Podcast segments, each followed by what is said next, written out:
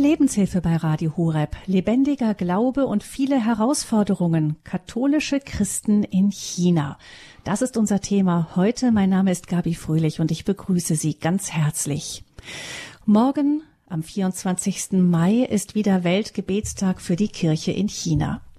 Papst Benedikt hat diesen Gebetstag vor 16 Jahren eingeführt. Ungewöhnlich genug ist das, so ein Gebetstag für die Kirche in einem ganz bestimmten Land. Und ich gestehe, als ich da heute drüber nachgedacht habe, ich, habe ich mir gedacht, ein Gebetstag für die ganze Welt, für die Kirche in Deutschland, das wäre eigentlich nicht schlecht. Für uns ist das aber, dieser Gebetstag für die Kirche in China, die Gelegenheit, auf die Christen und die Religionsfreiheit in dieser Weltmacht China zu schauen. Und leider sind die Nachrichten von dort nicht gut. Wie strikt das chinesische Regime Regelungen umsetzt und wie hart man durchzugreifen bereit ist, das haben wir zuletzt letztes Jahr bei der eisernen Zero-Covid-Politik gesehen. Ganze Städte im monatelangen Lockdown, strengste Kontrollen, Zwangsevakuierungen von Corona-Positiven und so weiter. Am Ende sind sogar die mit staatlichem Zwang vertrauten Chinesen auf die Barrikaden gegangen. Die Null-Covid-Politik ist inzwischen beendet worden, aber der Druck auf missliebige Religionsgemeinschaften wie auch die Christen ist geblieben, wenn nicht sogar verstärkt worden. Was das genau bedeutet und warum die Kirche trotz allem in China dynamisch und lebendig ist, darüber sprechen wir heute in der Lebenshilfe mit Katharina Wenzel-Teuber vom China-Zentrum in St. Augustin. Sie ist heute mein Gast hier in Wachtwerk in dem kleinen Studio von Radio Hureb. Herzlich willkommen, Frau Wenzel-Teuber. Schön, dass Sie da sind. Ja, vielen Dank für die Einladung. Können Sie uns vielleicht ganz kurz ein paar Worte zu dem China-Zentrum sagen? Das China-Zentrum in St. Augustin wurde 1988 gegründet als Brückenorganisation äh, zur Kirche in China. Eben weil die Situation dort besonders ist, braucht man so etwas. Und unsere Mitglieder sind Hilfswerke wie Miseria, Missio Caritas, Orden wie die Steiler Jesuiten und viele andere, auch Frauenorden und einige Diözesen, vor allem im deutschsprachigen Raum. Mhm. Also ganz gezielt mit dem Thema seit vielen, vielen Jahrzehnten befasst, China, Kirche in China. Und wir haben als weiteren Gast bei uns hier in der Sendung uns zugeschaltet aus dem Süden Deutschlands Josef Gau. Er ist Chinese, Diözesanpriester und seit fünf Jahren studiert er in Deutschland Sozialarbeit. Er ist von seinem Bistum nach Deutschland geschickt worden für dieses Studium. Herzlich willkommen, Josef Gau. Danke, ich freue mich über die Einladung und danke dafür. Sie haben fantastisch Deutsch gelernt in der Zeit. Schön, dass Sie da sind. Vielen herzlichen Dank. Ähm, ganz kurz die Frage, warum schickt ein Bistum ähm, einen jungen Priester zum Sozialarbeit lernen nach Deutschland? Ganz kurz. Ja, ganz kurz. Ähm, ich war von 2012 bis 2017 war ich in China in einer Pfarrei tätig. Ja, die die, die Situation des Lebens der Chinesen in China ist nicht so toll wie in Deutschland ne? und wegen der mhm. Mangel der Sozialversicherung und so weiter. Und dann vor allem so auf dem ländlichen Gebiet, Gebieten und viele so, so arme Leute, vor allem die älteren Leute, die brauchen, benötigen Hilfe. Ja, leider hat der Staat kein großes Interesse dafür und daher ist so, um die armen Leute zu kümmern, ist eine wichtige und äh, wichtige Aufgabe der Kirche geworden. Und äh, ich wollte auch während meiner Tätigkeit in der Pfarrei, wollte ich auch den armen Leuten weiterhelfen. Und äh, ich interessiere mich für Sozialarbeit und äh, auch zum Glück habe ich auch die Erlaubnis von der Diözese bekommen und die Diözese möchte auch im Bereich der Sozialarbeit so weiterentwickeln oder weiter. Mhm. Mhm. Also die Caritas ist ein wichtiger Bereich auch für die Arbeit der Kirche in China. Ähm, Sie haben ja ähm, regelmäßig auch Kontakt mit Ihrer Heimat. Ähm, Sie haben über 20 Priester bei sich in Ihrem Bistum. Was erzählen die Ihnen denn so von gerade der aktuellen Lage, die Menschen, mit denen Sie Kontakt haben? Äh, genau, lassen Sie äh, mir bitte zunächst erklären, dass China sehr groß ist ne? und die Situation der Kirche in China ist äh, Region zu Region ist unterschiedlich. Und was ich spreche, natürlich überwiegend hauptsächlich von dem, was ich äh, mitbekommen habe oder so in der Diözese, woher ich komme. Die Diözese liegt in der Provinz Hebei und Nordchina, Nord, Nordchina, China. Genau. Und dann zuerst sehr aktuell ist, äh, dass äh, Kinder und Jugendlichen unter 18 Jahren der Zutritt zur Kirche nicht gestattet ist. Und dies betrifft sowohl die äh, Untergrundkirche als auch die offizielle Kirche. Am vergangenen Sonntag habe ich meinen Bruder angerufen und erzählt, dass die Behörde ab und zu äh, zu Gottesdienst kommt, vor allem bei Festtagen wie Ostern, Christi Himmelfahrt, um zu kontrollieren. Und die, die Behörden steht vor der Tür der Kirche und um Kinder und Jugendlichen zu, zu ver verhindern. Und das war vor ein paar Jahren nicht so, als ich in China war. Und in der, in der Region Handan, in der Diözese Handan, woher ich komme, dort gibt es äh, nicht so viele schöne Kirche in, wie in Europa, in Deutschland.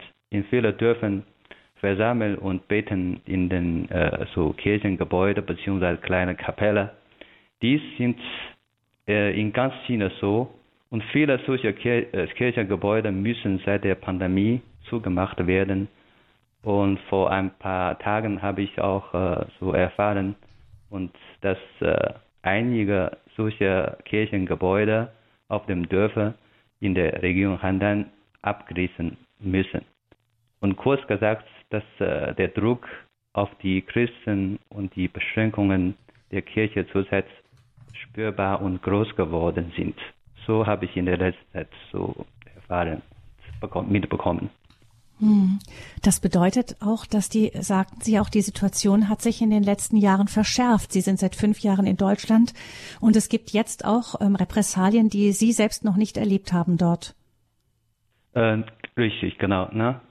Als ich noch in der Pfarrei war, so fünf Jahre lang in der Pfarrei, da so als Priester könnte ich sehr viel organisieren. Ne? Sonntags äh, so Katechismus für Kinder. Äh, Religionsunterschied in China ist völlig verboten. Ne? Und da so organisiert viele Pfarrei, fast jede Pfarrei so Sonntags äh, für Kinder, vor allem so während der Sommerferien und Winterferien. Ne? So machen die Pfarrer sehr viel. Und gerade in, momentan ist im Mai, im Marien so äh, Monat, habe ich auch sehr viele Wallfahrt organisiert und äh, so Messe auch so sehr groß gefeiert. Genau, da könnten wir sehr viel Freiheit so relativ genossen. Aber Im Vergleich, nicht zu heute. Mhm. Genau. Wie haben Sie denn persönlich, Sie haben jetzt gesagt, Sie konnten einiges tun, aber Sie haben schon auch immer wieder mit den Behörden zu tun gehabt, oder? Ja, genau. So manchmal wurde ich eingeladen zum Tee, ne? Und äh, aber ich ich bin so nie gekommen zum Tee zum Teetisch gekommen und daher so manchmal die Gefahr ist wirklich da. Ähm, so ich erzähle mal ein, ein, eine Geschichte, was ich äh, erlebt habe. Und einmal so äh, während des Gottesdienstes und äh, da so bei wir waren bei Vierbitten. Dann kamen die zwei Leiter der Gemeinde und zum Altar und sagte mir, so Josef, ja natürlich nicht Josef, ne, Gau, ne, Pater Gau, Priester Gau, du musst jetzt weg. Ich habe gesagt, warum? Denn ich, ich halte jetzt die Messe. Und äh, die beiden haben gesagt, ja, die, die, die Polizisten sind gekommen, ne? Und dann äh, du musst weg. Ich habe, ja, ich habe keine Angst. Aber die haben gesagt, ja, vielleicht, aber wir haben auch Angst, ne? Und mhm. äh, genau, wahrscheinlich werden wir auch äh, unsere Gemeinde, dieser Dorf auch Probleme bekommen. Und dann, okay, da habe ich mein Messergewand ausgezogen und dann so einfach auf der Bank so gesetzt, gesessen, ne? Äh, sowieso die, die, die kennen mich, die Behörden kennen mich nicht so persönlich. Und dann während dieser Zeit und dann einer der der, der Leiter der Gemeinde, der hat äh, zum Altar gegangen und der hat so gepredigt. Der hat einfach gesagt. Ne? Und dann die, die Polizisten sind gekommen und gefragt, äh, habt ihr Priester? Und dann, die haben, nein, wir haben keine Priester, nur, ne? Das ist alle von unserem Dorf. Und dann in, fünf, in 15 Minuten so sind die weg und dann habe ich wieder so Messegewand angezogen und weiter die Messe gefeiert. So, ne? So, so ähnliche Geschichte, so erfahren als Priester der Untergrundkirche erfahren wir ab und zu.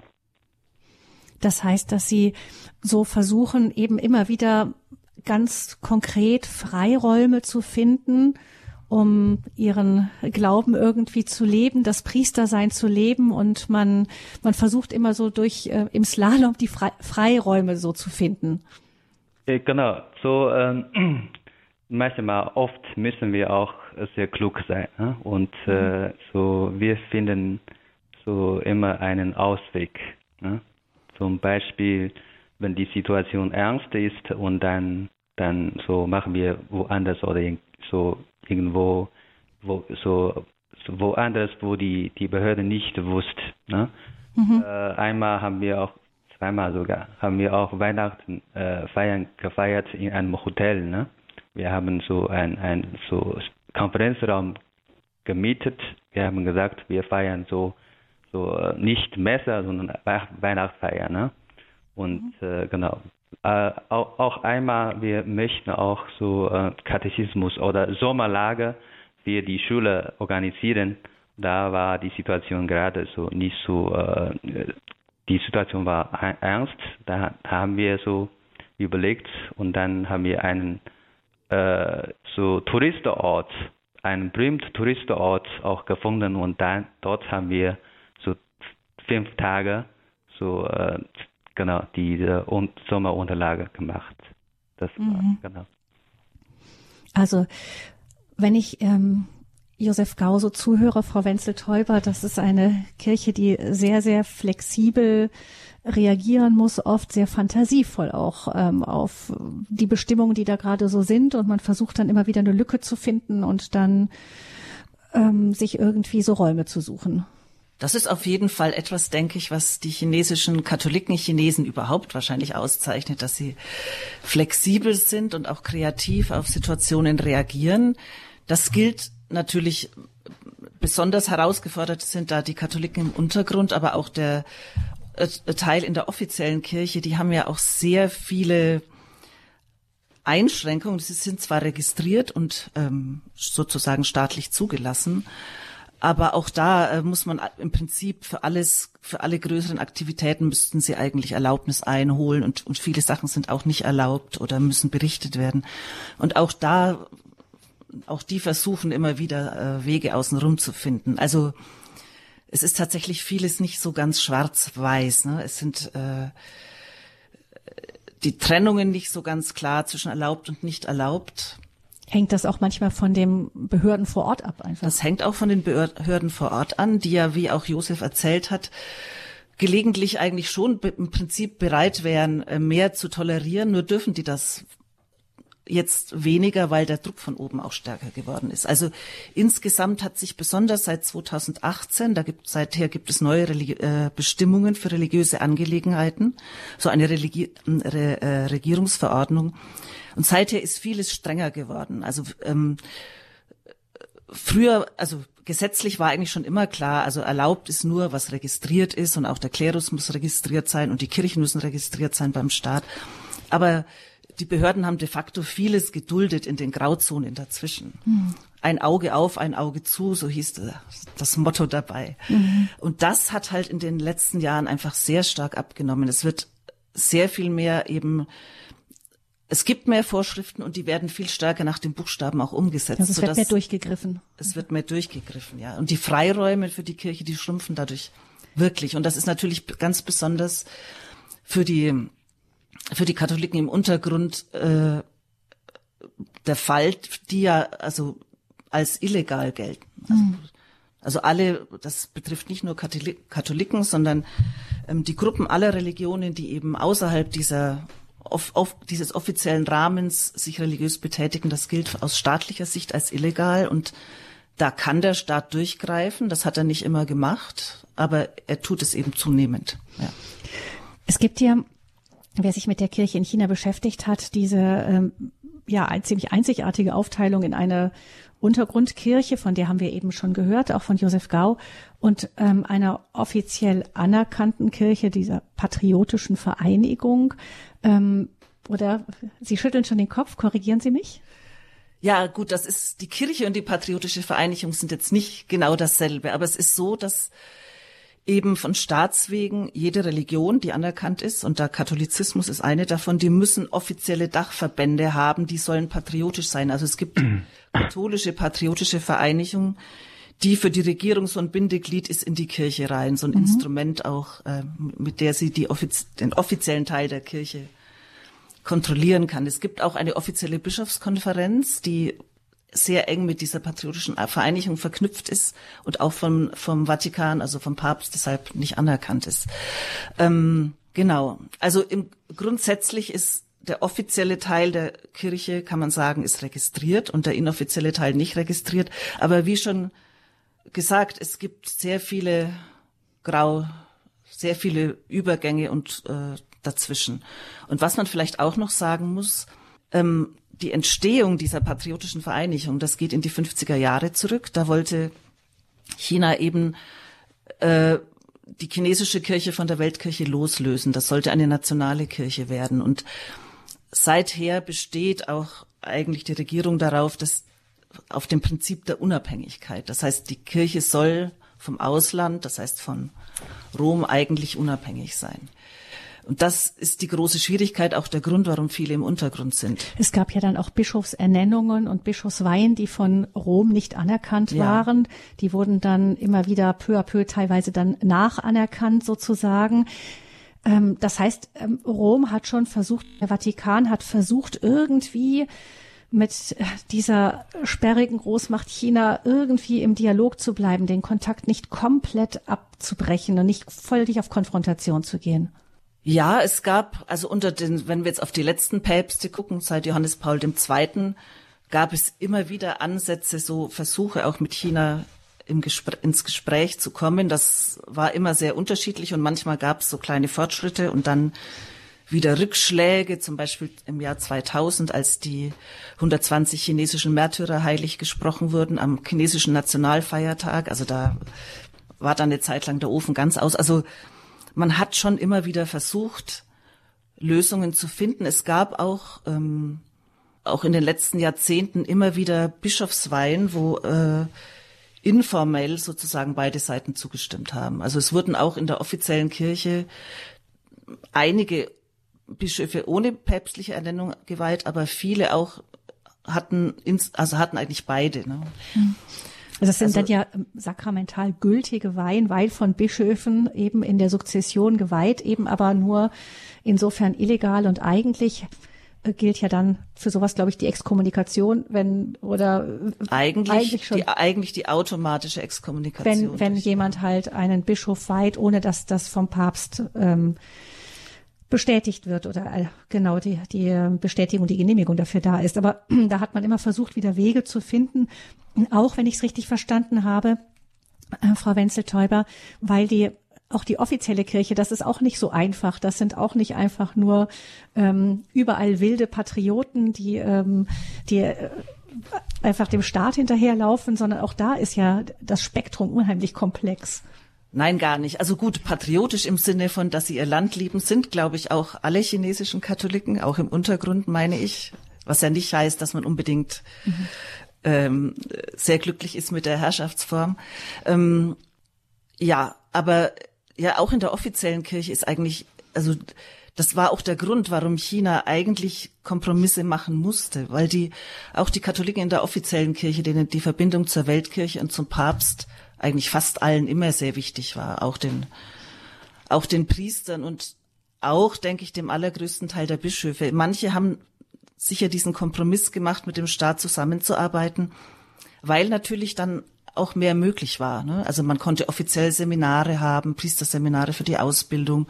Man konnte Dinge, also Bücher veröffentlichen, religiöse Bücher und äh, offizielle äh, karitative Einrichtung gründen. Also äh, es die Arbeit war natürlich einfacher in gewisser Weise in der offiziellen Kirche. Jetzt gibt es da auch sehr viele ähm, Einschränkungen, aber generell ist das so und ähm, genau, das war sicher auch für viele der Grund, sich so zu entscheiden. Aber letztlich haben, sind nach und nach, also wir werden ja sicher noch auf das Abkommen zu sprechen genau. kommen, 2018. Zu dem Zeitpunkt gab es nur noch sieben Bischöfe mhm. von über 90 und also die nicht äh, von Rom anerkannt waren. Also da waren nur noch sieben übrig. Also alle anderen über 60 Bischöfe in der offiziellen Kirche waren damals dann schon mhm. auch in Einheit mit dem Papst. Und natürlich alle in der, in der Untergrundkirche. Ähm, das Abkommen haben Sie angesprochen. Das ist ja durchaus ähm, sowohl international als auch vor Ort umstritten gewesen. Es gab ein Abkommen 2018 mit zwischen dem Vatikan und ähm, China. Vielleicht erinnern Sie uns kurz daran, was ist der Inhalt gewesen? Ja, das ist ein vorläufiges Abkommen. Das ist wichtig. Also alle zwei Jahre muss es verlängert werden. Ähm, und es ist ein Abkommen über die Bischofsannennungen. Also es geht nur, soweit man weiß, über Bischofsannennungen. Der konkrete Inhalt ist nicht bekannt. Das bleibt geheim zwischen den Vertragsschließenden, also Vatikan und die chinesische Regierung. Ähm, soweit man weiß, hat man sich eben auf ein Verfahren geeinigt, wie Bischöfe ernannt werden sollen. Die sollen dann nämlich wahrscheinlich in China gewählt werden, in den Diözesen unter Aufsicht der Behörden. Und dann der Kandidat wird dann nach Rom geschickt und der Papst kann zustimmen oder ein Veto einlegen. Also mhm. ähm, das scheint, soweit wir wissen, die Regelung zu sein. Und gleichzeitig wurden eben diese letzten sieben Bischöfe äh, von Rom auch anerkannt. Das war eine Forderung Chinas. Ähm, ja, sicherlich äh, mit etwas Bauchschmerzen, aber sagen wir, wieder, der Vorteil jetzt im Moment ist, alle Bischöfe sind jetzt, es gibt keinen illegitimen Bischof im Moment. Mhm. Und wenn das Abkommen funktioniert, wird's auch keine neuen geben. Das Was hat sich denn die Kirche davon erhofft? Also äh, Rom hat sich davon erhofft, dass eben Einheit der Kirche mit Rom und der chinesischen Kirche untereinander. Das ist da also das die Spaltung in China. Mhm. Genau, dass es dann keinen Grund mehr für diese Spaltung gibt. Das war die Hoffnung zumindest. Und auch äh, wollte man, das hat, das wurde immer wieder so gesagt, auch von Kardinal Parolin zum Beispiel, man wollte es den, Chine den chinesischen Katholiken leichter machen, dass sie eben treue Katholiken und gleichzeitig äh, loyale Staatsbürger sein können. Aber mhm. das zeigt sich halt, dass das nicht so einfach ist. Vielleicht kann da Josef Gau auch etwas zu sagen. Ähm, wie, wie, ja, also einfach, wie, wie haben Sie das erlebt? Kann, es ist ja, es ist ja so, das hat ja Frau Wenzel-Täuber vorhin gesagt, dass es eben diese zwei offizielle Kirche, Untergrundkirche gab und man kann sich gut vorstellen, es braucht ja nicht viel Fantasie dazu, um sich vorzustellen, dass das Miteinander nicht überall einfach war, obwohl man ja teilweise auch, äh, ich glaube auch da, wenn ich das richtig in Erinnerung habe, sind die Unterschiede nicht so riesig groß gewesen, nicht äh, also riesig große Unterschiede gewesen, regional, dass es in manchen Gegenden gab, wo die ähm, offizielle Kirche und die Untergrundkirche, mir hat mal jemand gesagt, die hatten dieselbe Pfarrsekretärin an manchen Orten, also ganz eng zusammengearbeitet haben und in anderen Regionen ähm, war es so, dass manche offizielle Priester den Untergrundpriester denunziert haben. Also das muss ja Riesenunterschiede gegeben haben. Wie haben Sie da vor diesem Hintergrund ähm, Josef Gau diese, die, ja. diese, dieses Abkommen und die ganze Entwicklung beobachtet? Genau. Und eben hat äh, Frau Vincent-Holber gesagt, dass äh, das ist so ein, äh, ein Vorteil, äh, dass alle Bischöfe so alle alle so na, vorher alles äh, illegal Bischöfen anerkannt wurde vom Vatikan. Äh, aber es gleichzeitig ist auch ein Nachteil. Ne? So, Entschuldigung, dass ich so, sag, so sage. Ne? So das Abschließen äh, des Abkommens zwischen Vatikan und China ähm, ist äh, so wirklich für viele äh, eine Enttäuschung. Ne? Ich meine für die offizielle Kirche, für die offizielle Diözese, die nicht so offiziell sind. Ne? Und äh, weil die illegalen Bischöfe Antigua anerkannt nach dem Abkommen, das äh, sehen auch sehr viele so Angehörige der nicht so offizielle Kirche auch nicht so ganz korrekt. Natürlich, es freut sich sehr, wo das äh, Gebiet so sehr, sehr offiziell ähm, sind oder ist. Ne? Natürlich freuen sich für die, die, die, die, die ein paar Bischöfe, die anerkannt wurden, so das Gebiet. Und äh, für die Untergrundkirche, die nicht so, äh, nicht nur eine Enttäuschung, sondern auch eine, eine Verwirrung, ne? weil auf einmal plötzlich hat die Untergrundkirche so äh, die, die Orientierung verloren und wissen nicht mehr, wie es weitergehen soll. Ja, seit fast, wenn wir sagen, 1957 wurde die Patronikvereinigung gegründet. Fast 70 Jahren hat die äh, inoffizielle Kirche, das meint die Untergrundkirche, die Treue zu Vatikan durchgehalten und gekämpft und viele gelitten haben. Nun, so jetzt wurden sogar die illegalen Bischöfe anerkannt, die manchmal sich in Öffentlichkeit äh, äußern müssen, dass die katholische Kirche Chinas so unabhängig vom Vatikan ist und so ähnliche so Äußerungen. Und das können viele der Untergrundkirche Angehörigen gar nicht nachvollziehen und verstehen. Und ja, nach dem Abkommen ist die Situation der Priester die zur Untergrundkirche gehören, ist natürlich äh, auch äh, so verschlechtert. Und die Regierung nutzt oder missbraucht das Kommen, das Abkommen und die, die, die gehen mit dem Abkommen oder so zu dem Priester, zu dem Untergrundpriester und äh, gesagt, schau mal, so China und Vatikan hat sogar das Abkommen abgeschlossen. Ne? Warum bleibt er noch in Untergrundkirche?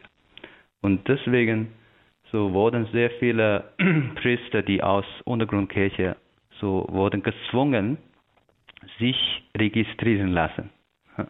Und ähm, so die wie unsere Diözese bildet so 25 Priester. Bis äh, aktuell haben so sieben äh, schon unterschrieben. Ne? Und unterschreiben, das ist schon diese Registrierung. Und dann natürlich unter, unter Zwang. Ne? Und äh, die sieben, ja, die sieben haben äh, so, so alle so ähm, zwei sogar im, im Hausarrest, sogar so zwei Monate lang und so weiter. Auf jeden Fall unter, unter, unter Zwang. Aber die, die, die Priester, die unterschrieben haben, die, die, die natürlich die meinten, ne, dass der, das Abkommen ist schon da, ne? So Vatikan hat sozusagen toleriert und sogar äh, zugestimmt. Und das, ist im Gehorsam, nicht im Gehorsam gegenüber der Kirche, das Gefühl dann, das zu machen auch. Hm. Genau, ja. Und im Gegenteil, die anderen Priester auch meinen, das geht auch so, so weit noch nicht. Und daher so, so die, die, die Spaltung und innerhalb der Untergrundkirche ist so wieder vorgekommen. Ja, das, das ist das, wenn, wenn, wenn Sie fragen, was hat sich geändert, und das hat die, Unter, die Situation der Untergrundkirche ge, ge, so, äh, gewirkt. Ne? Mhm. Und äh, da ist wirklich, grob gesagt, ich würde sagen, das Abkommen zwischen Vatikan und China hat die Situation der Kirche Chinas überhaupt nicht verbessert, geholfen. So. Sogar noch erschwert, weil es eine neue äh, Spannungen dazu kamen. Genau, ne? Und dann so, das, das können Sie von, von einem Wort von meiner Mama wissen. Ende 2017 bin ich nach Deutschland zum Studium Sozialarbeit gekommen. Am Anfang, wenn ich meine Mama anrufe und dann sagte meine Mama immer, wann kommst du wieder zurück? Und jetzt wenn ich mit ihr telefoniere und da sagt sie immer, bleib in Deutschland, komm nicht mehr zurück. Das kann man schon genau wissen. Ne? Die Situation der Kirche China ist so wirklich nicht so verbessert. Hm. Ja, wenn eine Mutter das schon sagt, dann ist eine Not dahinter. Frau Wenzel-Törber, Sie haben ähm, so den Überblick übers Ganze so ein bisschen von Ihrer Warte aus. Würden Sie sagen, das geht überall so, wie Josef Gau das jetzt schildert? Also sicherlich ist es so, dass, denke ich, überall, soweit wir das, wir wissen, haben da auch nicht jeden Ein Winkel Einblick, aber ich glaube, der Druck auf die, die, und den Teil der Kirche im Untergrund, der ist überall enorm gewachsen und man hört ganz viel von Fällen, wo eben Priester unter Druck gesetzt werden, teilweise auch verschleppt, um eben zu unterschreiben, dass sie die Unabhängigkeit akzeptieren und sich offiziell registrieren. Also für die Untergrundkirche ist das, glaube ich, jetzt schon, es geht um die Existenz. Und ähm, es gab ja auch Leute wie Kardinal Zen, der mhm. vor dem Abkommen genau äh, davor gewarnt haben, dass genau das passieren wird. Und die Verwirrung, die so ein bisschen entstanden ist, betrifft natürlich bis die, die Untergrundkirche jetzt in ganz besonderem Maße, aber das hat Josef ja auch schon angedeutet, tatsächlich auch teilweise in der offiziellen Kirche ist nicht mehr so klar, wo sind jetzt die roten Linien, mhm. weil ne, ja gerade mhm. mit, die, mit der Frage der Unabhängigkeit. Ähm, das war früher wirklich etwas, gegen das Katholiken sich gewehrt haben. Also wir gehören zur Weltkirche. Und jetzt hat ja, also 2019, nachdem es klar wurde, es wird dieser Druck auf den Untergrund ausgeübt, dann hat dann der Vatikan äh, Richtlinien für die Registrierung, die zivile Registrierung des Klerus erlassen. Und da haben sie dann auch erstmals öffentlich gesagt, ja, also das, wir bedauern, dass da eben dieser Druck ausgeübt wird. Das war nicht so vereinbart, das soll nicht so sein. Aber gleichzeitig steht in den Richtlinien auch drin, ähm, nach dem Abkommen, das ja aus Sicht des Roms erklärt, dass der Papst eine besondere Rolle auch für die chinesische Kirche spielt, hat Unabhängigkeit jetzt eine andere Bedeutung. Also die heißt, ist jetzt nicht mehr absolut zu verstehen, sondern eigentlich nur noch im politischen Bereich. Das heißt, da wird es dann unklar, ist aus Sicht, also da ist Interpretationsspielraum einfach. Der ist jetzt einfach sehr groß und man weiß nicht mehr, ist jetzt, sollen wir uns gegen den Begriff weiter wehren oder ist das vielleicht jetzt mhm. eine andere Situation? Also dadurch ist wirklich viel Verwirrung entstanden. Was natürlich was man nicht weiß, und das ist immer der, der, große Unbekannte, weil wir auch die Verhandlungen nicht kennen, wir wissen nicht, was das Abkommen vielleicht verhindert hat. Weil ein Drittel der Bischofssitze in China sind vakant. Es müssen eigentlich ganz viele Bischöfe ernannt werden. Und die chinesische Regierung, die sitzt da ja am längeren Hebel, die hätte natürlich auch viele inoffizielle Weihen erzwingen können. Also wir wissen nicht, ob das auch ein Druckmittel war, ob, ob, oder ob das vielleicht sowas durch das Abkommen verhindert Also die totale Verfolgung auch, oder? Oder?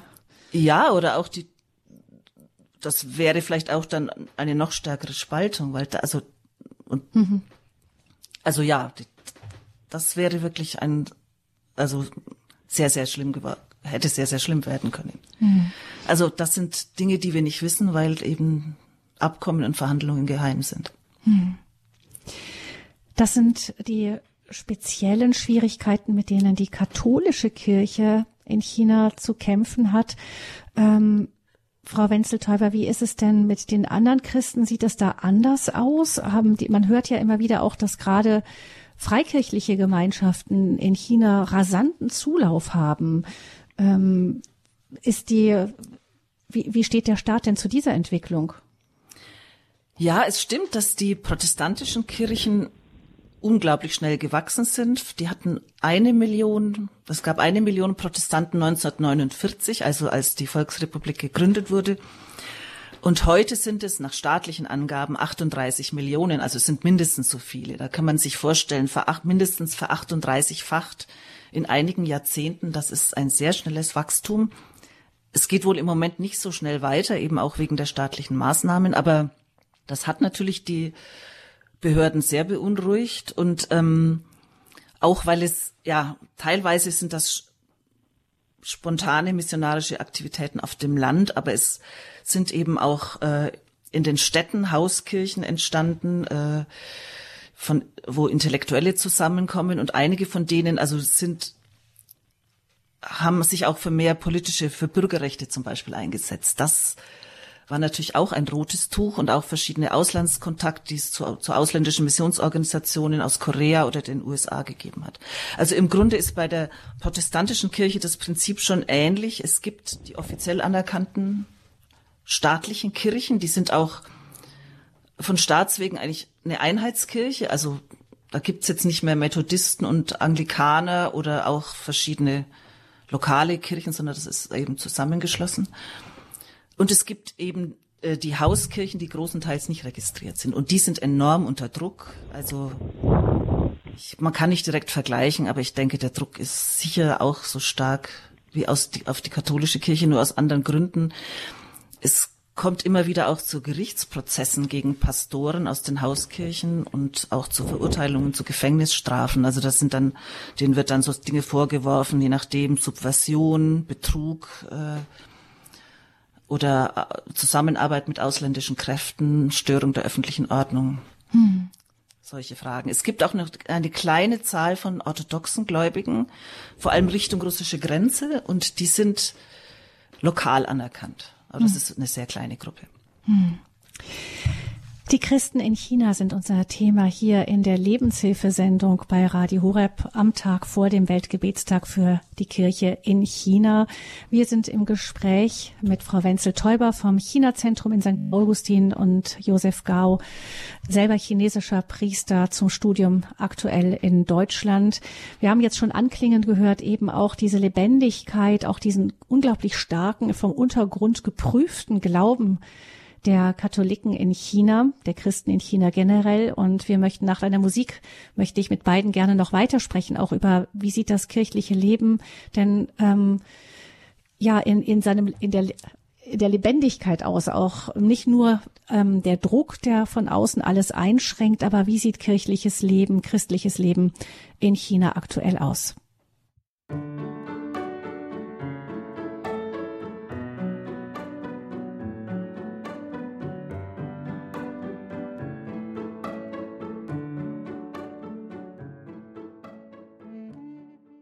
Morgen ist Weltgebetstag für die Kirche in China und heute sprechen wir in der Lebenshilfesendung über die Situation besonders der Katholiken in China, die ein wirklich schweres Leben führen zwischen immer mehr wachsenden Repressalien von Seiten der chinesischen Regierung, aber auch eine große Standhaftigkeit, Standfestigkeit und Lebendigkeit im Glauben uns vorleben.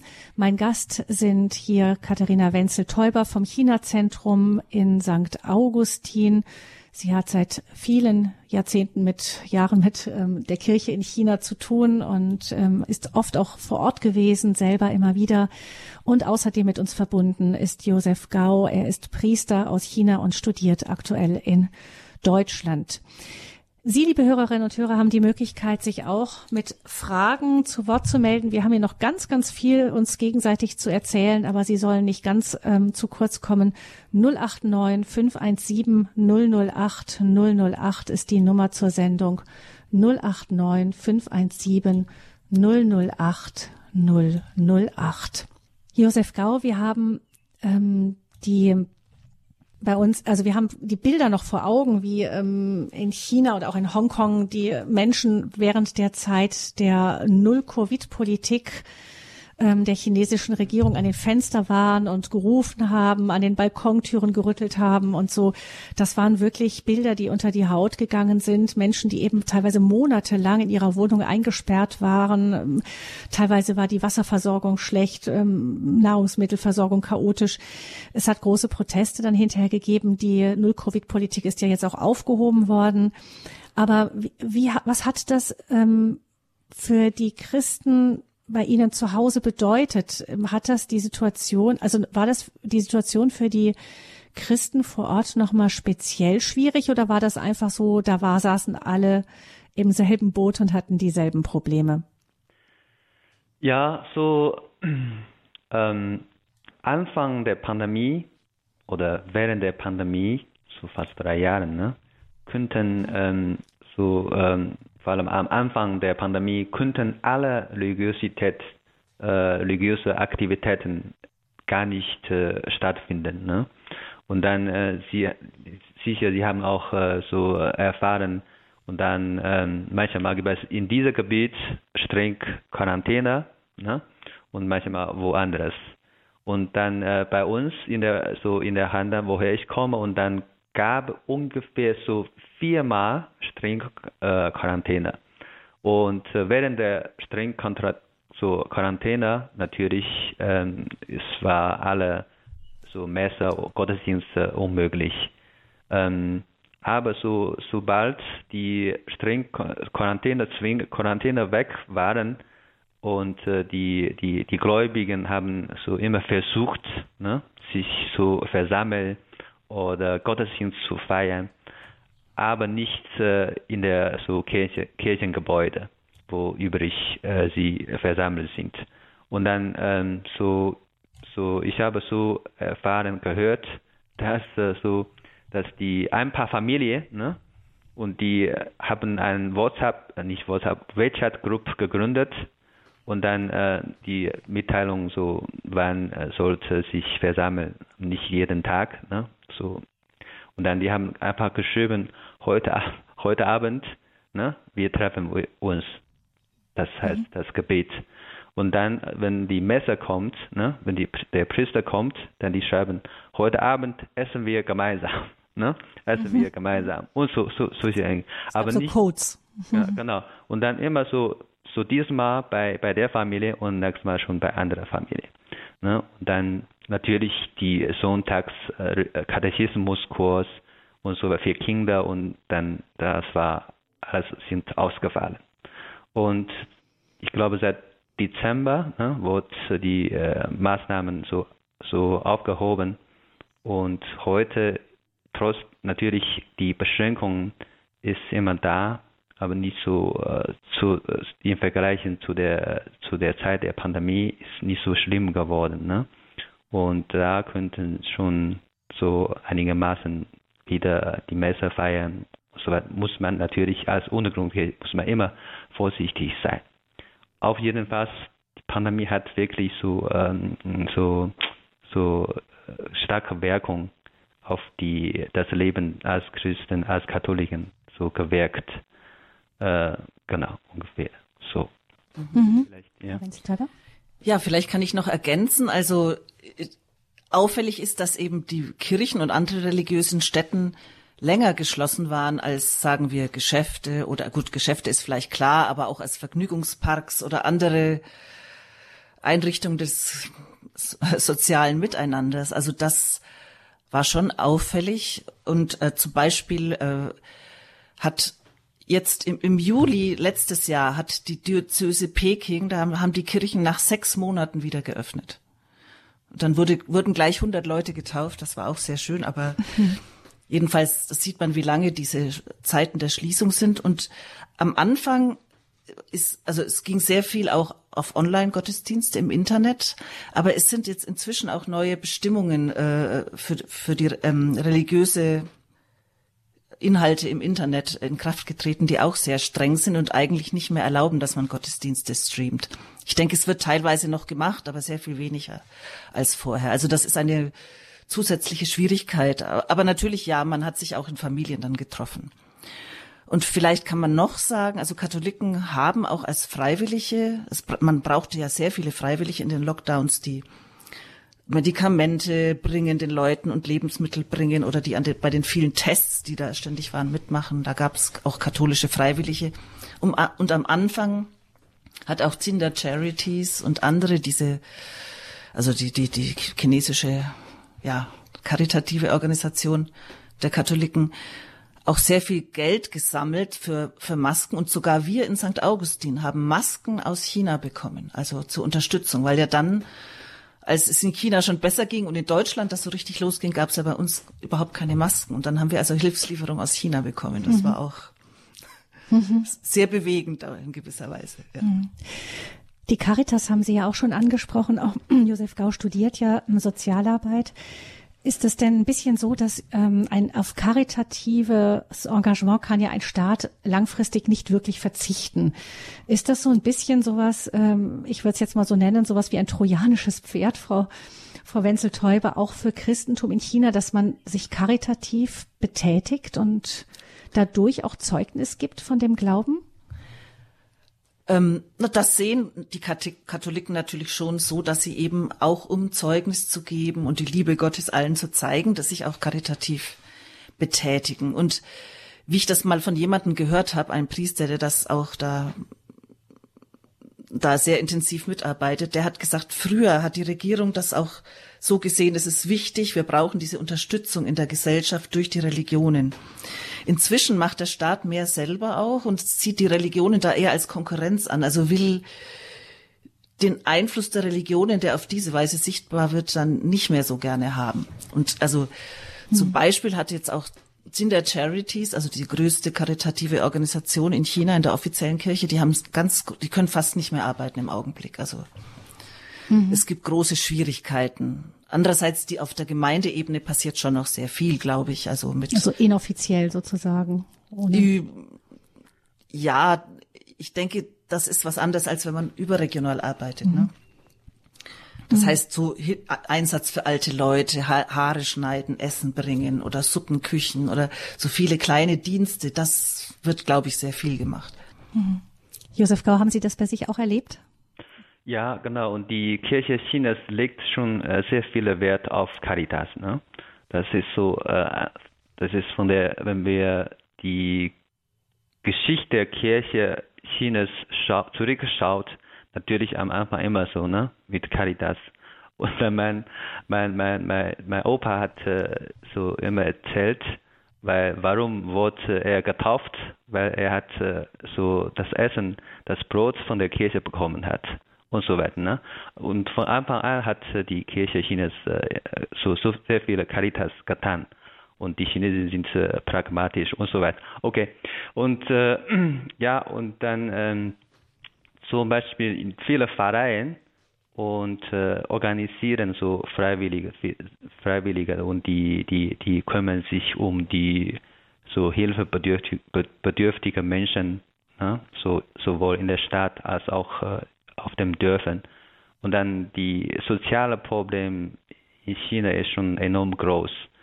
Und äh, so ja auffällig sind zum Beispiel die sogenannten zurückgebliebenen Kinder, ne? Liushu-Ertung, das heißt die deren Eltern so äh, als Wanderarbeit, wo in anderen Städten und sehr weit von der Heimat äh, arbeiten müssen und dann in der Stadt kostet sehr viel und dann die können einfach nicht die Kinder mitbringen und so weiter und daher die Kinder sind einfach auch äh, so zu Hause bei Opa oder Oma sind geblieben und dann auch das ist ein ein großes Phänomen natürlich, die Kinder brauchen manchmal so oft Hilfe.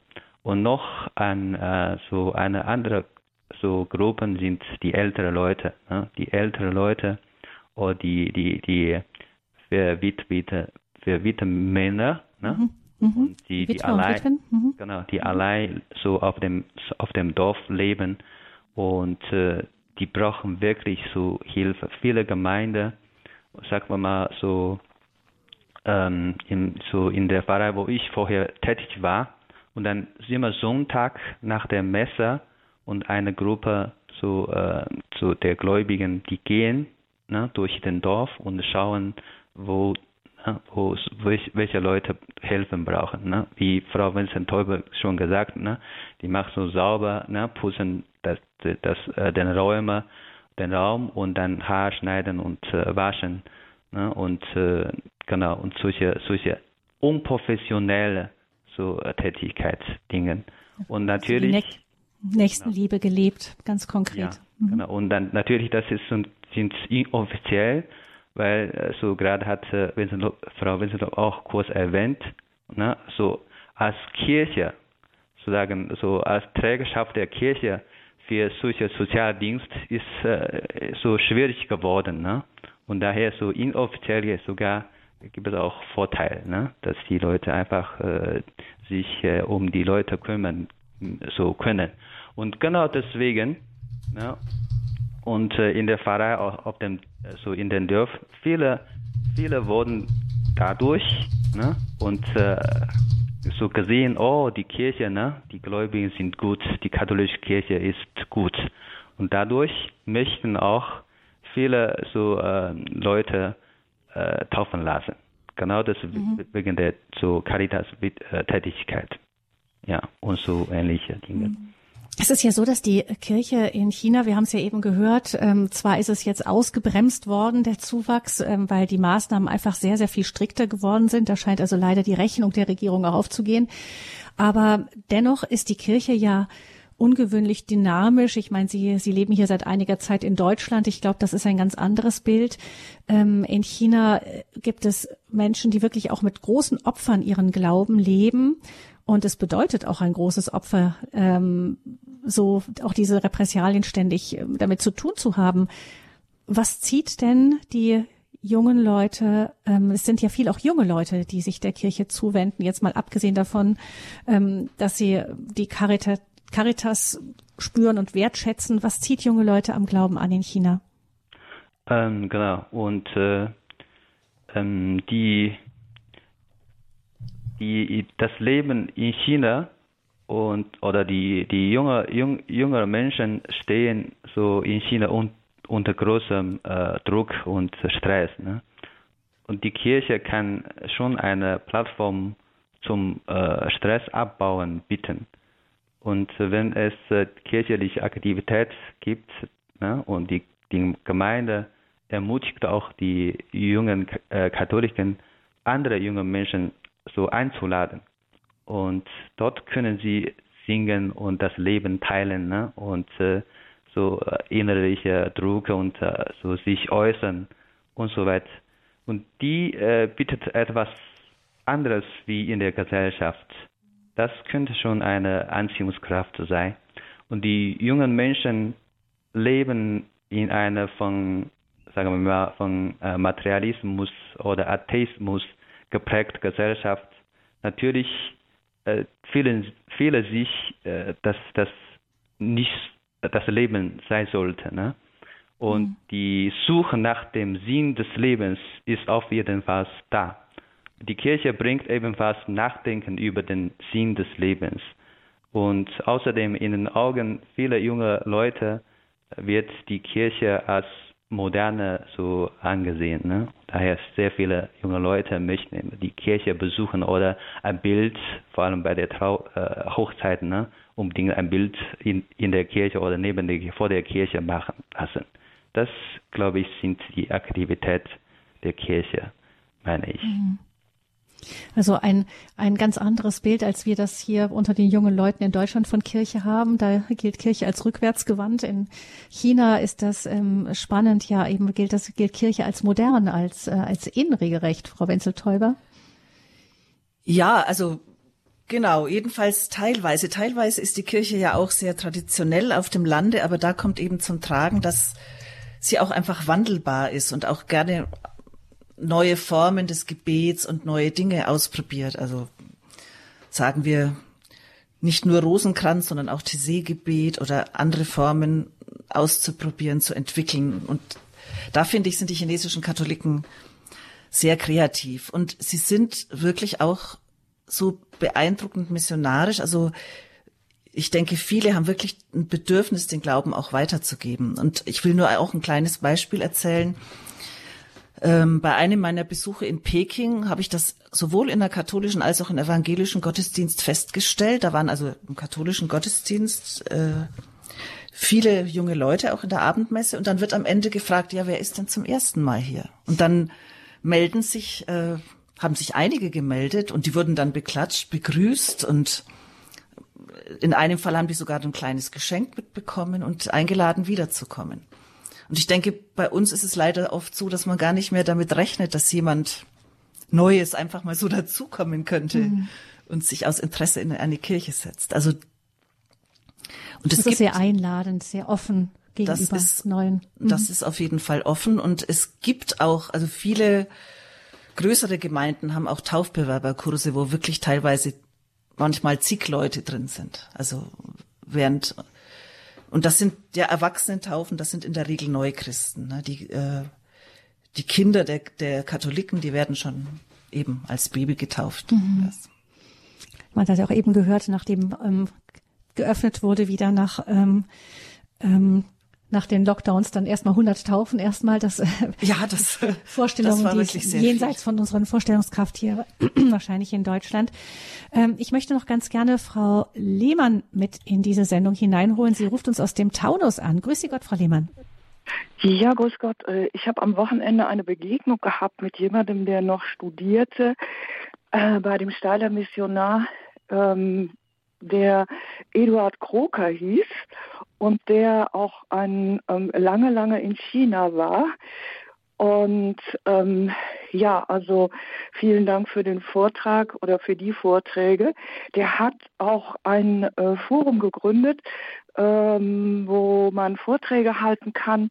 Und ähm, ja, also der ähm, der war lange in China und wenn man das ihren Vortrag hört, wie be, ja, wie spannend und zugleich auch wie schwierig das alles ist, dann mhm. ja, dann versteht man versteht man vieles besser. Vielen Dank. Ja, danke Frau Lehmann für Ihren Beitrag. Sie sind also durch diese Begegnung auch ganz mitten im Thema. Ähm, Josef Gau, Sie wollten gerade eben noch etwas hinzufügen zu dem, was gesagt wurde?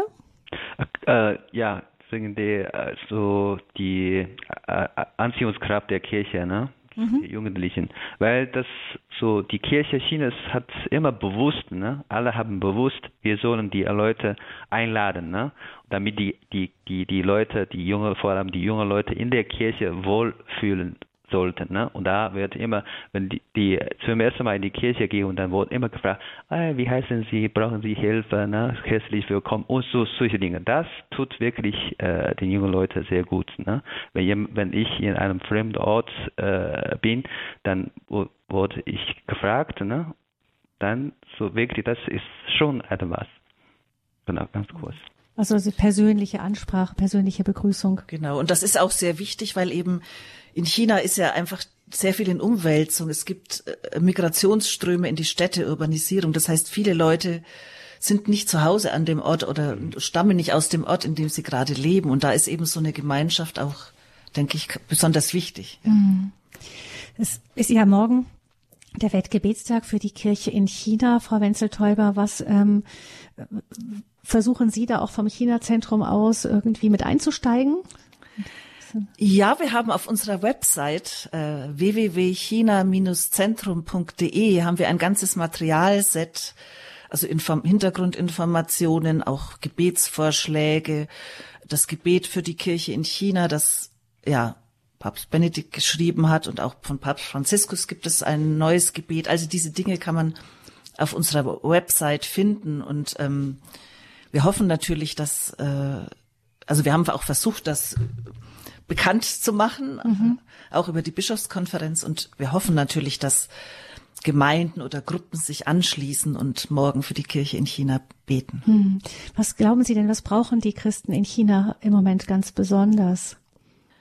Ja, ich denke, dadurch, dass einfach das Gebet ist auf jeden Fall sehr wichtig und das Gefühl, dass wir von uns auch, auch mit ihnen in Verbindung bleiben wollen. Ich denke, das ist sehr wichtig, weil im Moment der Trend von chinesischer Seite dazu geht, auch von, von Seiten der Behörden Auslandskontakte immer, immer mehr zu erschweren. Und wir sind ja auch selber jetzt schon lange nicht mehr hingereist. Das heißt, es ist schwieriger geworden, die Kontakte zu halten. Und ich glaube, da müssen wir unbedingt dranbleiben und den chinesischen Katholiken, Christen überhaupt zeigen, dass wir uns weiter mit ihnen verbunden fühlen, dass wir eine Kirche sind. Das ist für mhm. mich das Wichtigste. Ja, Josef Gau, wir haben ja, ähm, und ich hoffe, dass wir mit dieser Lebenshilfe dazu etwas beitragen können, wirklich auch ähm, uns einfühlen können in die schwierige Situation, in der auch die Katholiken in China sind ähm, gerade also auf der einen Seite ähm, durch die staatlichen Repressalien, die immer stärker werden, immer härter durchgesetzt werden, auf der anderen Seite aber auch die Verunsicherung eben, wie jetzt sieht genau unser Platz in dieser Kirche aus. Sie haben von dieser Verwirrung gesprochen ähm, die in den letzten Jahren da verstärkt war. Früher waren, glaube ich, so die Fronten klar. Jetzt ist man nicht mehr ganz klar, äh, was gehört jetzt genau wozu und wo gehöre ich jetzt hin und wie stelle ich mich am besten dazu? Wie bin ich gehorsam auch in dieser Kirche? Sie sind ja auch Priester. Ähm, was ähm, würden Sie sich denn von den Christen auch jetzt zum Beispiel hier den Katholiken in Deutschland wünschen als chinesischer Priester? Was glauben Sie, was kann den Menschen in ihrer Heimat helfen? Ja, das, ähm, das ist eine große Frage. Und äh, das äh, Weltgebettag wurde von äh, so, so Benedikt XVI. Ähm, so appelliert. Ich sehe als äh, ein, ein Priester von China, ich sehe, dass äh, das ist ein Segen für, für die Kirche Chinas. Natürlich, das Gebet ist total wichtig und äh, das äh, im Vergleich zu die, das Verhältnis zwischen offizieller und Untergrundkirche am Anfang so, das war sehr schlimm, ne? Und heutzutage so viele können sich gemeinsam beten und so weiter. Das äh, natürlich, dass das wir so, äh, so, so in Europa oder in Deutschland natürlich äh, in erster Stelle sollen wir nicht vergessen, für die Kirche China zu beten, dass das Verhältnis oder die Situation verbessert werden. Ähm, ja, was ich noch wünsche und äh, das ist schon die die Kirche, die die Weltkirche hat schon für die Kirche China sehr viel zu tun. Ne? Und dann genau wegen der äh, so der Situation Situation der Kirche Chinas hat die Weltkirche, ne, vor allem in Deutschland, äh, die deutsche Kirche hat schon sehr viele Seminaristen, Priester, Schwestern für China so geholfen. Ne? Manchmal natürlich wissen gar nicht, aber so, ne, so viele Priester können in Deutschland studieren oder jetzt bin ich immer noch beim Studium. Natürlich hat die Weltkirche mir geholfen.